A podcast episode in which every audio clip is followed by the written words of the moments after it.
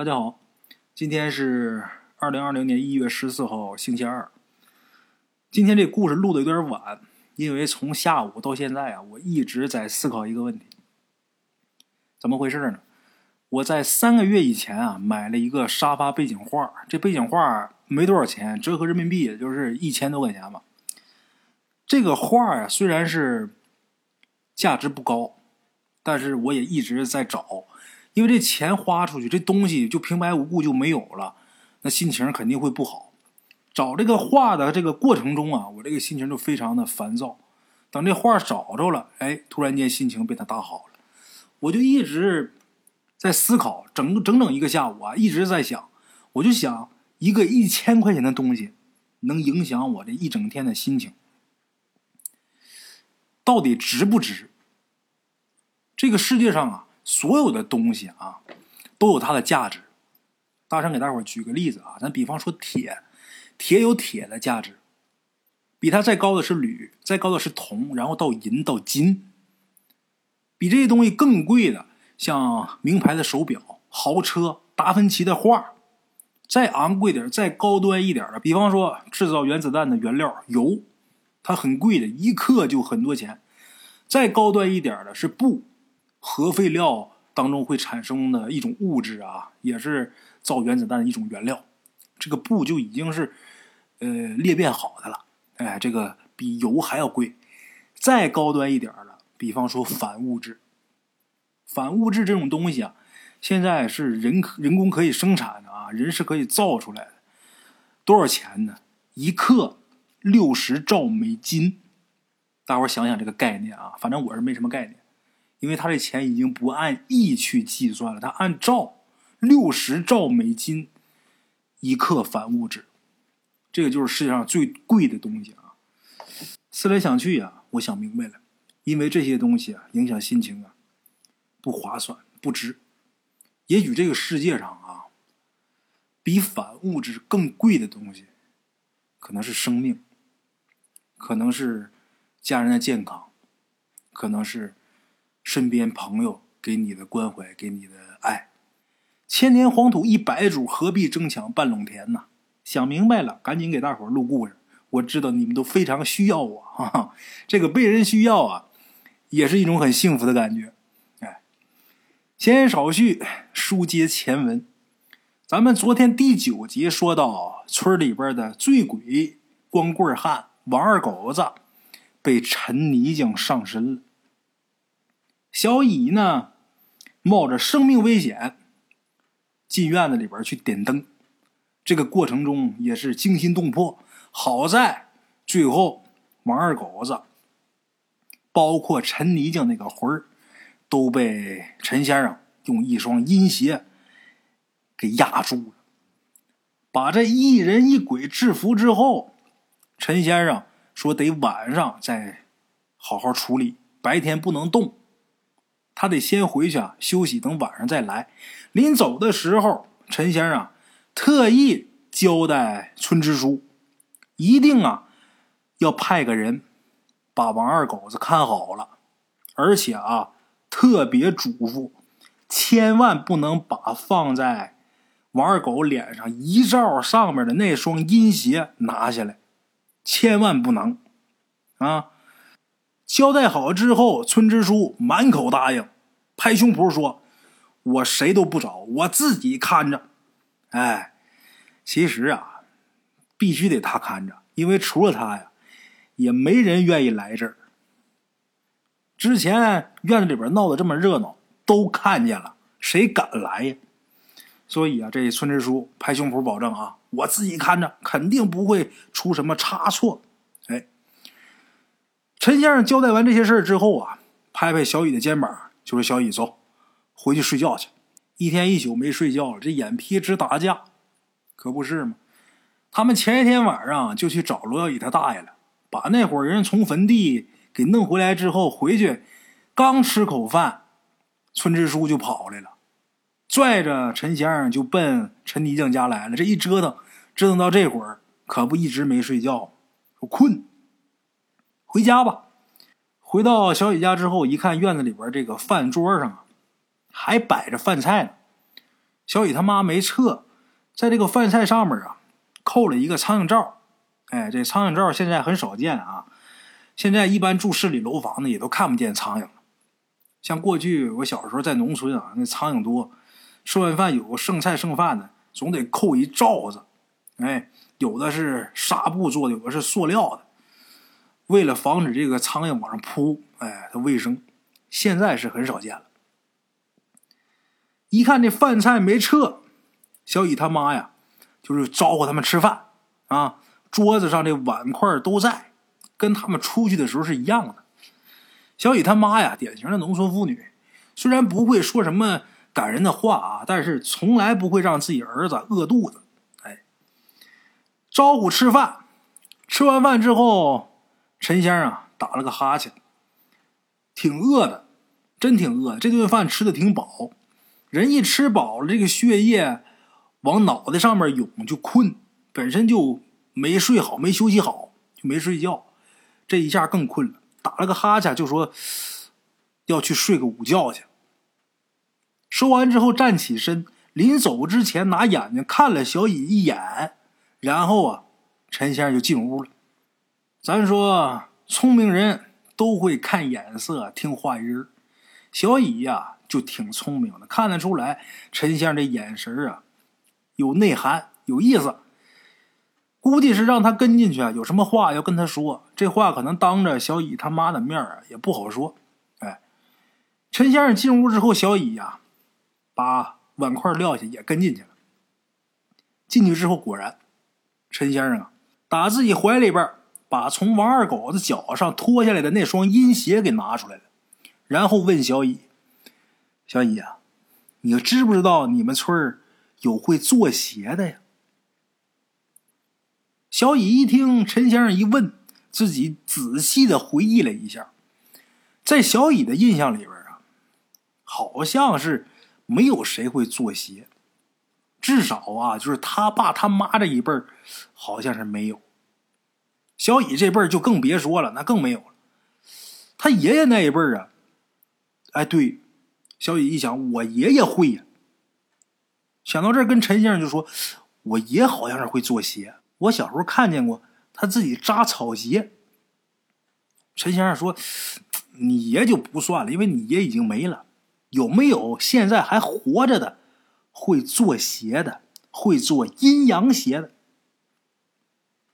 小雨想了想，没有啊，应该没有啊。要我问问我爸去吧。陈先生一听，赶紧摆摆手说：“得了，就算是有啊，估计也找不出来。”陈先生这话小乙明白，他那意思就是这么多年了都没听说过他们这村有谁会做阴阳鞋的，尤其是做阴鞋。这么多年没听说过谁会，那就肯定是这个人呢刻意要去隐藏他自己的身份。所以说这样的话。你想把他给找出来，那难上加难，白扯。这就应了那句话了啊！你永远喊不醒一个装睡的人，你也永远找不着一个故意躲你的人，它是一个道理。哎，陈先生脱鞋上床躺下，告诉小乙说：“赶紧的，你也睡一会儿啊，睡一会儿。陈泥匠的事儿啊，得等天黑了才能办。”小乙这会儿确实也困，吃完饭也困了，把鞋也脱了，也上床，和衣而睡，也没脱衣裳。可是这一上床啊，不知道怎么回事，可能是困过劲了，反而还一时间睡不着了，脑子里边翻来覆去的想的都是这几天发生的事儿，特别是刚才这王二狗子拿砖刀要砍他的那一下，在他这个脑子里边反复都是这个画面。当时小乙真以为自己要交代了。如果说陈先生稍稍晚来一点儿，估计这会儿这脑袋呀就得像砖头似的，被那砖刀啊给劈碎了。哎，人前面说了，怎么叫砖刀呢？就因为劈砖跟切豆腐似的。这个事儿啊，到现在小乙还是心有余悸，睡不着，在床上直烙饼，来回翻身。翻了一会儿之后，陈先生就问他，就说：“你有什么心事吗？”小乙说：“哎，我得跟您说声谢谢。陈先生说：“怎么讲？”小乙说：“刚才王二狗子那一刀，如果要是没您的话，估计就劈着我了。”陈先生说：“嗨，想这个呢，别想，踏踏实实睡，没事小雨说：“陈先生，你说陈泥匠，他生前那么老老实实、本本分分的一个人，怎么死了以后闹出这么多事儿来？”陈先生听小乙发问，沉默良久，然后啊，叹了一声气：“哎，这都是命。像他这个修阴宅的泥匠啊，多多少少他都会沾染阴气，一次两次没什么，久而久之，这阴气越攒越多。人活着的时候啊，有阳气冲着，没事一旦人死了，阴气反噬。”躲都躲不了啊！再加上，哎，你说我跟你一个小孩我说这些干什么呀？得了，睡觉。说一半不说了。小雨心想，可能是有什么不方便说的呗，人行内的呗。得了，人不说我也别问了。哎，反正现在我是知道这个陈泥匠，他死了之后跟死之前这性格完全不一样。之前那陈泥匠多好的一个人啊，但这会儿啊，可不是之前那陈叔了。想了想，小雨又问：“就说陈先生，陈叔啊是个好人，你能不能帮他一把呀？”陈先生头也没回，跟小雨说：“要不是我想帮他呀。”刚才我直接把他那遗像扯下来，就一了百了了。得了，赶紧睡觉吧，养好精神，晚上啊才有体力办事。哎，你呀别说话，我得睡觉了。你睡会儿觉，你问这问那的，你搅和我。你再说话，我拿铜钱把你嘴封上啊！陈先生这话一出来，小雨知道是玩笑话。哎，得了，睡吧，别想。翻了个身。背对着陈先生，这一觉不睡还好，这一睡睡的是真踏实。可能也是因为陈先生在旁边，心里边也放心，睡得特别好。这一觉一直睡到天黑，一直到小雨他妈进屋喊他吃饭，小雨才醒。醒了之后看一眼床上，发现陈先生没在。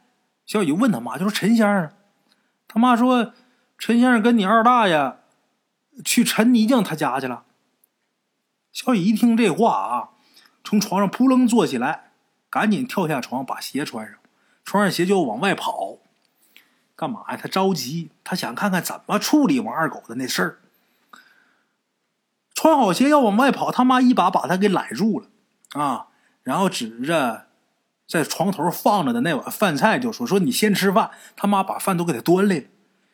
小乙着急去看呢，说：“我不吃了。”他妈拽说：“不行，不吃不行。”小乙这一着急，把这碗饭端起来，端起来之后拿着筷子就往外跑，告诉他妈：“我一边走一边吃，好嘛？端个饭碗，一边走一边往嘴里边扒饭。”这一道上啊，跑两步吃两口，跑两步吃两口。这是仗着年轻。这要是岁数大的，估计啊，这胃就受不了了。哎，等到了陈泥匠他们家门口，这饭也吃差不多了，把自己吃饭的碗筷啊，往陈泥匠他们家院子门口一放，然后啊进院这会儿这院子里边已经点起了一大堆篝火了，火光很大，把整个院子照的都很亮。小乙绕过篝火，就看见他二大爷还有村支书。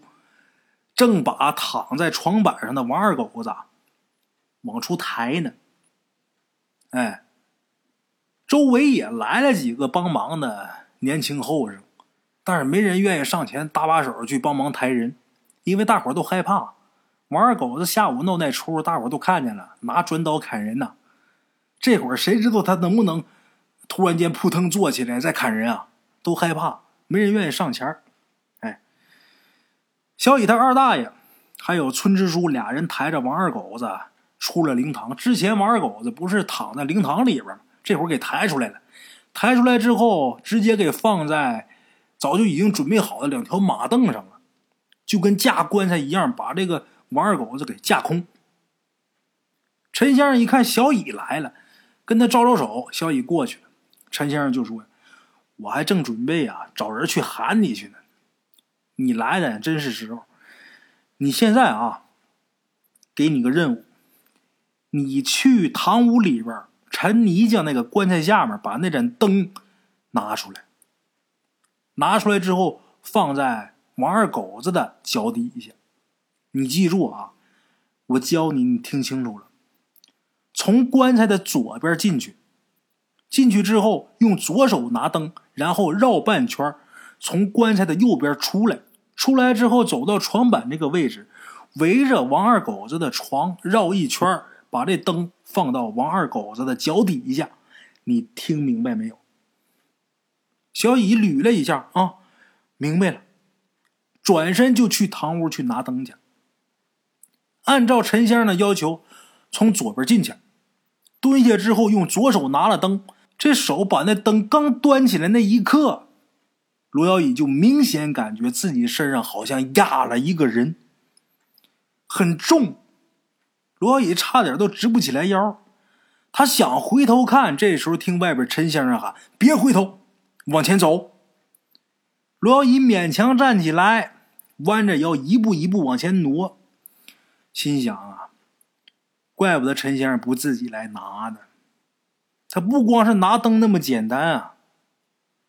原来很简单的一件事，这会儿因为后背不知道被一什么东西给压着，走路是真费劲呢。很困难，一步一步往前挪。陈先生这时候又说话：“别停，快走！”罗宇心里边啊，挺不乐意的，心想：“你怎么不早跟我打声招呼呢？”往前挪吧，好不容易走出来，绕着王二狗子走了一圈然后把这灯放在王二狗子的脚底下。这灯刚一放下，小乙就觉得如释重负。一下，这个浑身就轻省不少，这一屁股就坐地上，就这几步路走的汗流浃背、气喘吁吁，感觉好像背着千斤重物似的。陈先生过来拍拍小乙肩膀，就说：“呀，小乙啊，不错啊，可以。”小乙说：“我跟你商量个事儿呗。”陈先生说什么事儿？小乙说：“下回。”再让我干这种事儿的时候，你能不能先跟我说清楚？你多少让我有个心理准备呀？陈先生乐了，也没搭理他。陈先生走到王二狗子这床板尾部那个位置，村支书啊，好像事先排练好似的啊，把准备好的铜脸盆就放到陈先生的面前了。之前肯定是交代完了，哎，这个脸盆里边啊。放了不少纸钱，这纸钱不是咱们现在市面买的那种银票啊，就是一张十几亿的，不是那种的，是过去那种用纸镊子一锤子一锤子砸出来的那种。哎，铜盆黄纸弄好之后，陈先生随手从自己口袋里边拿出一张黄符，用左右手食指这么交叉一卷，卷成一个卷儿。然后用右手的中指跟食指夹着，嘴里边啊念了一个咒，这咒念的什么？小雨没听清，声太小。最后一声听清了，陈先生最后喊了一个字儿“着”。喊这个字儿的同时啊，把这个黄符就扔到这个铜脸盆里边结果呢，这脸盆里边轰的一声，脸盆里那些黄纸啊就都着了。就在这盆黄纸。着起来那一瞬间，罗小乙明显看见王二狗子这双腿呀往上弹了一下。哎，一开始小乙以为他眼花了，揉揉眼睛再看，他发现啊，这王二狗子这腿呀确实是弹了，而且这会儿还没停，一上一下的弹。不光小乙自己看见了，之前村支书不是还找来那些帮忙的后生吗？那些人也看见这一幕了。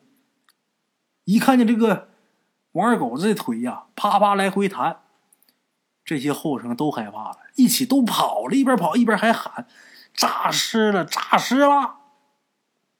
其实这会儿王二狗子没死，他是被这个陈泥匠给附体了。但是这帮小年轻也不知道怎么回事都吓跑了。他们跑哪儿去了？怎么跑的？咱暂且不提。陈先生这会儿发话了，告诉罗小乙：“小乙啊，你去堂屋里边把陈泥匠那砖刀拿过来。”小乙赶紧的站起来，跑到灵堂里边去找砖刀。这个砖刀啊，就在陈泥匠这个棺材盖上面放着呢。小乙进去就看见了。拿起这个砖刀，小乙发现不一样，怎么的呢？这砖刀上被陈先生贴了一道黄符。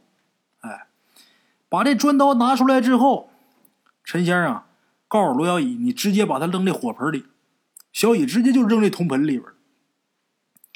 这砖刀一扔进去，这王二狗马上就有变化了。之前就是双腿在一动一动的弹。这会儿啊，王二狗子整个身体开始剧烈的跳动，一开始就是不停的来回弯这个膝盖一弯一伸，一屈一伸的，哎，咣当咣当，劲儿还挺大。这个往前一伸的时候，这俩腿拍的这床板叭叭响，没有什么节奏啊。刚开始就是两条腿弹，紧接着没一会儿，俩手也跟着动弹。啪啪用这个手掌拍的这个床板，这节奏啊也很杂乱。再随后，王二狗子整个躯干都开始动，就好像整个人在抽似的，整个床板就开始晃。小乙看清楚了，无论二狗子这身子怎么动、怎么晃，他那头始终不动。他脸上还贴着陈泥匠那遗照呢，那遗照也没动，遗照上面那双阴鞋也没动。哎，一开始罗小乙以为他那头就是不动的，可是后来罗小乙发现不是。王二狗子那头啊也试着往起来抬，但是每次刚抬起来，刚离开这个床板，就被狠狠的给压下去。那么说，为什么会是这样呢？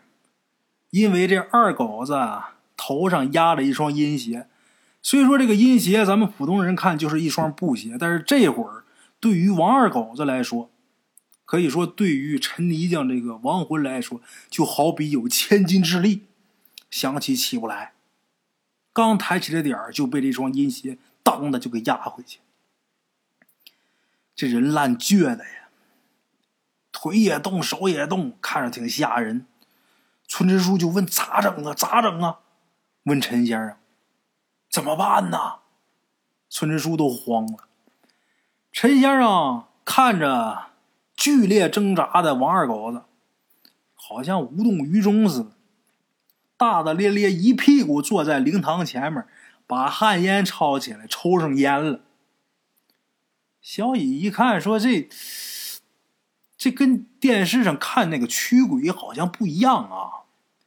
咱说这个香港鬼片，各位都看过吧？林正英大师拍的那些个僵尸片，我估计都应该看过啊。一般说，如果说有被鬼上身的，这道士一般对付他都得像如临大敌似的啊。一般驱鬼不都应该摆个法坛，然后弄个桃木剑？念叨念叨半天之后，然后弄两把米往那蜡烛上撒，嘴里边喊：“忒快快离去！”不都应该是这样吗？小野一看说：“这陈先生驱鬼好像跟电视里边演的不一样啊！你也没有法坛，也没有道袍，也没有什么道金呐、桃木剑啊啥的，就心想这陈先生这个驱鬼，这这这排场有点寒碜。”还坐地上抽烟了，这也太夸张了吧？太悠闲点了吧？那都那样了，把村支书急得俩眼睛都通红。他抽上烟了，把这烟点着之后，扒拉几口。陈先生冲罗小乙招手，小乙过去了，也坐他旁边了。陈先生一边吞云吐雾，一边跟小乙说：“呀，等一会儿，我把陈泥匠那魂儿。”从王二狗子这身体里边抽出来，到时候你看着我啊，我一招呼你，你呀，提着油灯就往堂屋里边走。这回你不用绕圈直接走进去，把灯放到棺材下面就行了。小乙赶紧就问陈先生：“这把能不能像上把一样，像被什么东西压着似的？”陈先生说：“那倒不会，但是啊，这回呀比上回呀更难受。”小乙听啊，但是也没说什么。再难受你也得去。这会儿小乙还有问题要问陈先生，就说：“陈先生，你为什么驱鬼不像电视里边演的那样呢？跟电视里怎么大不相同呢？”陈先生这会儿吐了一口烟，斜着眼睛看罗小乙啊，那表情好像挺鄙视他。陈先生说：“电视里边演那个东西，你也信呢？有几个真的？就是为了好看。说白了，都是花架子。”真正有用的东西没多少。小乙紧接着又问：“那咱们现在这是干嘛呀？为什么要把这油灯再送回到棺材下面？”陈先生转过头，正眼看了看小乙，然后说：“我发现你对这些事儿好像挺感兴趣啊。咋的？你要跟我学这门手艺呀？”说实话，罗乙呀。通过这几天的事儿，他对这个陈先生现在已经很崇拜了。哎，陈先生一提说咋的，你要学我这门手艺啊？罗小野还真挺动心的。但是小乙还没开口，陈先生就说了：“想学我这门手艺，你想都别想。我压根儿没打算把这门手艺传下去。”小乙一听陈先生这么说，有点失落。陈先生一看小乙挺失望的那个样啊，主动就说了：“哎，跟你简单说说也无妨。我们现在啊要做的事叫引魂渡河。怎么个引魂渡河呀？你看着啊，你看没看见咱们前面那把长凳？”小雨说：“啊啊啊！你再看那凳子下边，是不是有个盆儿？”小雨说：“啊，陈先生说那盆里呀有水。我告诉你，那水盆啊就相当于一条大河，那长凳就是一座桥。等会儿我把陈泥匠那魂抽出来以后，你呢提着灯从那个长凳上面走过去。你走，他那魂会跟着你走。一旦走过去之后。”他就回不了头了，哎，为什么呢？因为阴人呐，天生怕河，他不敢过河。如果是淹死鬼的话，他不怕河，他在水里边，但是他可出不来，只能在水里边。不是淹死鬼，淹死鬼除外，其他的鬼魂他过不了河。所以你带着他过河，过了河之后，他就再想回头，他也回不了了。小野说：“那不是挺简单的吗？说为什么你还说要比之前我被压还难受呢？”陈先生说：“你上桥以后你就知道了。”小野说：“那你为什么不自己去？”陈先生说：“我怕有人捣乱，我得在旁边看着。”小乙很聪明，瞬间就明白陈先生的意思了啊！看什么呢？因为在。小乙他们村里边啊，似乎还隐藏着一个会做阴邪的人。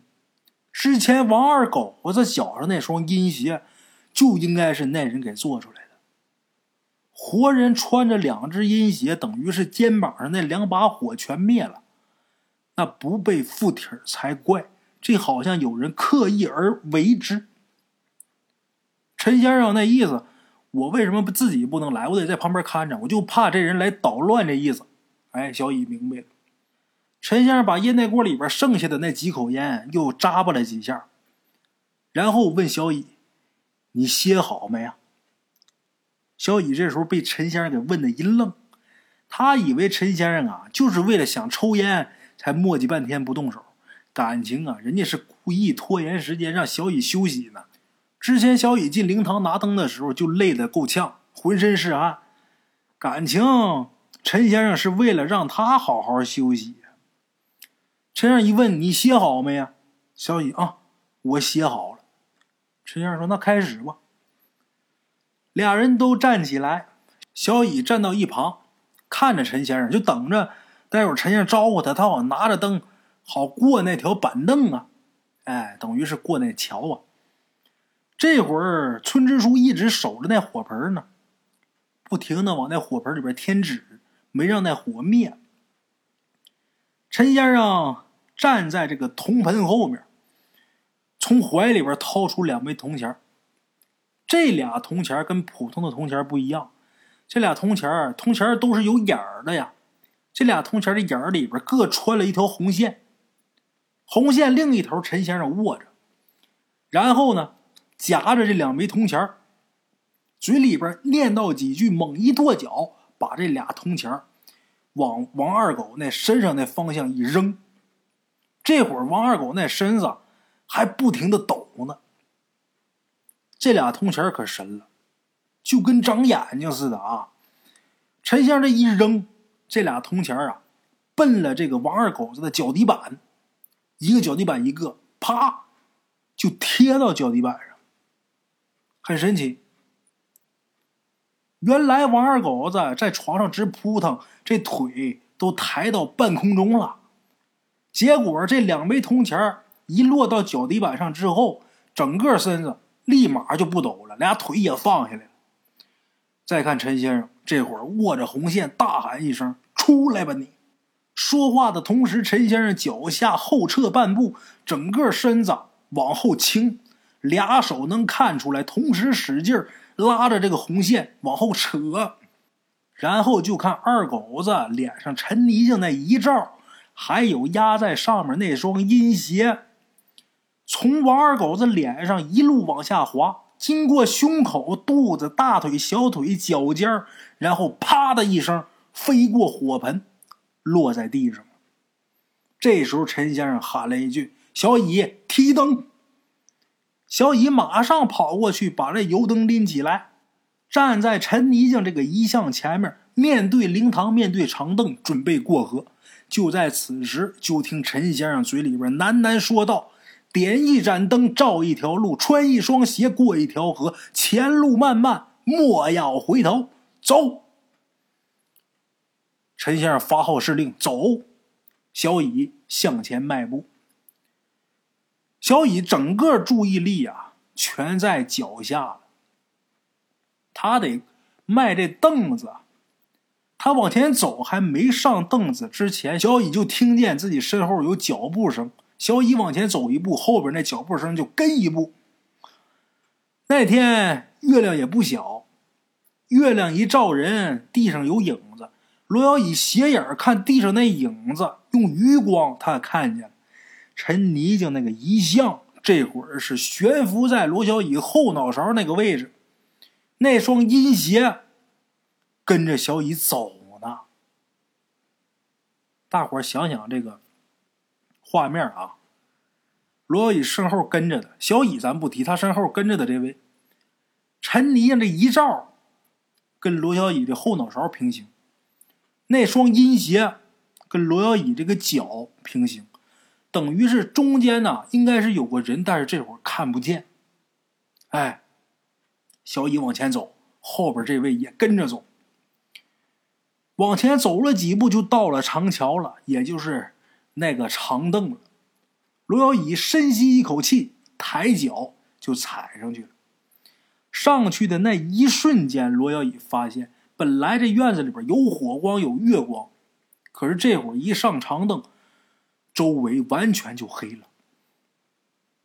就手里边那盏灯是亮，而且那灯啊冒的那光也是墨绿色的光。借着油灯。小乙隐约看见长桥之上，对面啊，好像站着一个人。这人呐，穿着一身青色的绣花寿衣，奔着小乙就来了。茶楼人影错落用声音细说神鬼妖狐，用音频启迪人生。欢迎收听《大圣鬼话》。Hello，大家好，我是主播喜啊，跟着吃完了饭，然后就回到自己的课室上啊。回到课室有喜马拉雅、百度搜索“大圣鬼话”，跟孙宇、孙大圣一起探索另一个世界。那天山女子独守枯城，也只是感谢鬼友们，感谢鬼友们，感谢鬼友们一路陪伴。大圣鬼话，见字如面。欲知后事如何，且听我下回分说。